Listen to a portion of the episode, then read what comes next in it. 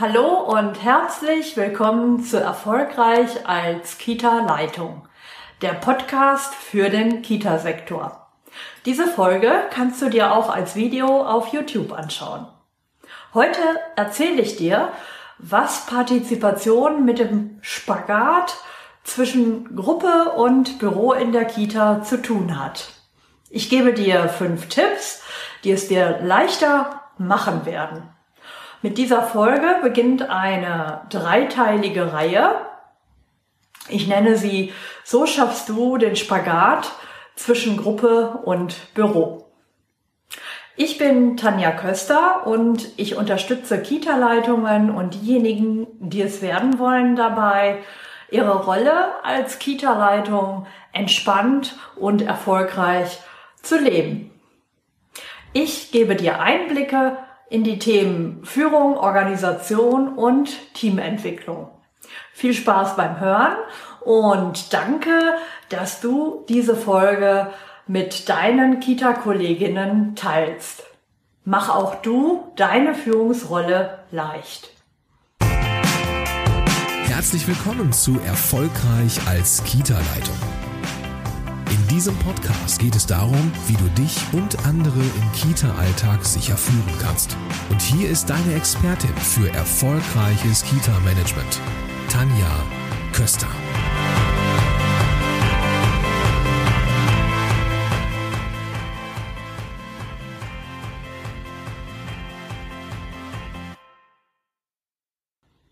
Ja, hallo und herzlich willkommen zurück. Ich freue mich, dass du wieder reinhörst. In meiner Facebook-Gruppe der Kita-Leitung Community habe ich eine Umfrage gestartet. Ich wollte gerne wissen, welche Herausforderung bei meinen Community-Mitgliedern gerade die größte ist. In meiner Facebook-Gruppe geht es um Unterstützung für Kita-Fachkräfte, die sich auf den Weg zur Kita-Leitung machen oder es bereits auch schon sind. Das Ergebnis der Umfrage war sehr eindeutig. Die allermeisten Kita-Leitungen haben gesagt, dass der Spagat zwischen Gruppe und Büro für sie der größte Stolperstein ist. Und das habe ich jetzt zum Anlass genommen, um diese dreiteilige Reihe für dich zu starten.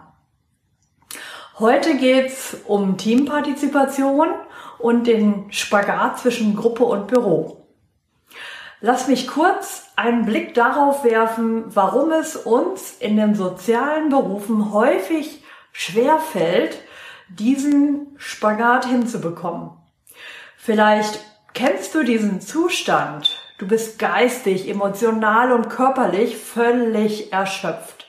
Du engagierst dich in hohem Maße für die Belange in deiner Kita. Hast du dich schon dabei ertappt, nicht mehr abschalten zu können? Und hast du deine Bedürfnisse hin und wieder oder auch schon oft hinten angestellt? Ja, dann ist hier mein erster Tipp für dich. Mach dir deine Bedürfnisse und Aufgaben bewusst. Wenn ich dich jetzt frage, wie sieht dein Gefühls- und Bedürfnisbarometer aus? Was würdest du dann antworten? Ja, hast du überwiegend positive Gedanken, ja, und Gefühle? Wenn du an deine Arbeit in der Kita denkst, und wie steht es um deine Bedürfnisse? Achtest du ausreichend auf deine Wünsche oder bist du gerade eher im Gefühlschaos unterwegs? Viel zu viele Überstunden und keine Zeit mehr für Schönes und Gutes in deinem Leben. Was hat das jetzt alles mit dem Spagat zwischen Gruppe und Büro zu tun? Fragst du dich jetzt vielleicht? Ja, zuallererst ist es wirklich wichtig, dass du deine eigenen Bedürfnisse kennst. Wenn du ein Bewusstsein für deine Bedürfnisse hast, kannst du auch viel unabhängiger von den Bedürfnissen anderer Menschen sein. Die Bedürfnisse kannst du in diesem Fall auch um deine Aufgaben erweitern. Mach dir bewusst, was deine Aufgaben in der Kita sind, als Fachkraft in der Gruppe und als Leitung oder Stellvertretung. Welche Aufgaben bleiben eher liegen? Welche Aufgaben lösen schlechte Gefühle aus?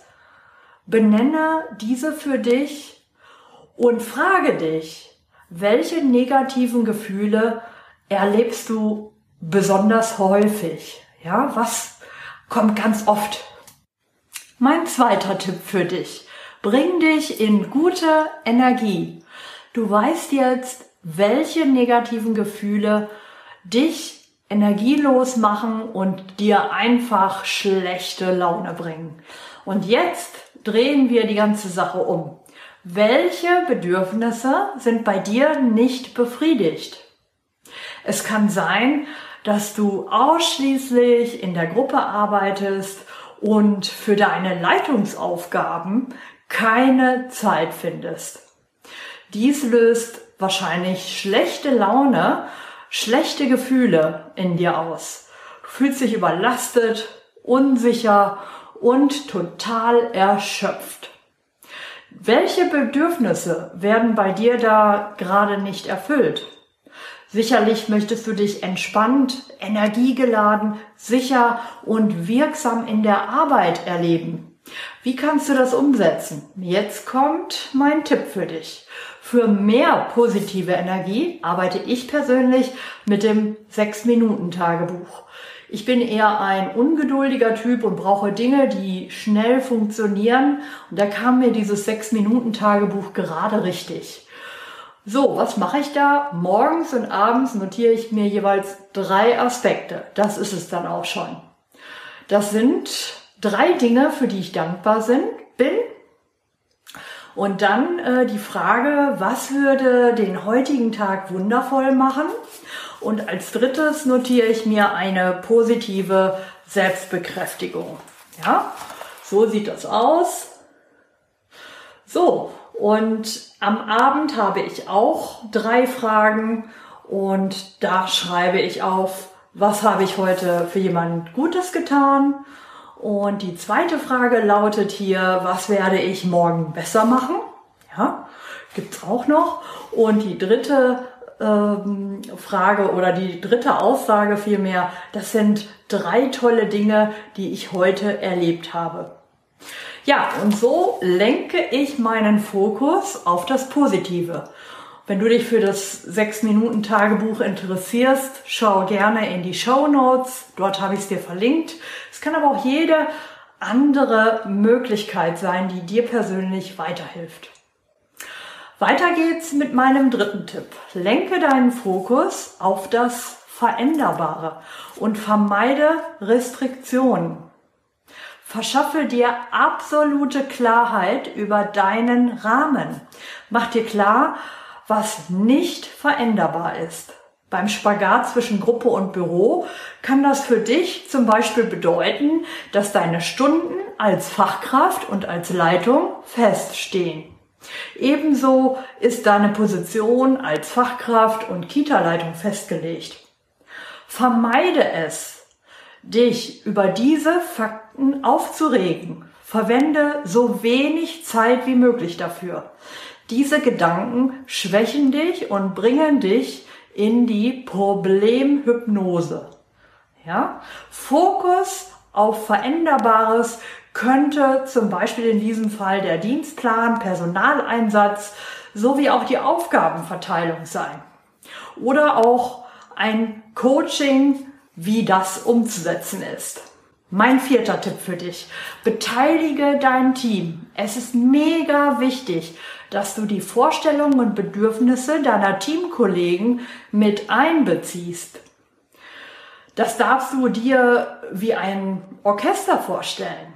Ich habe einige Jahre Querflöte im Orchester gespielt und ich weiß, ein gutes Ergebnis bedeutet, dass jeder Einzelne seinen Teil dazu beiträgt.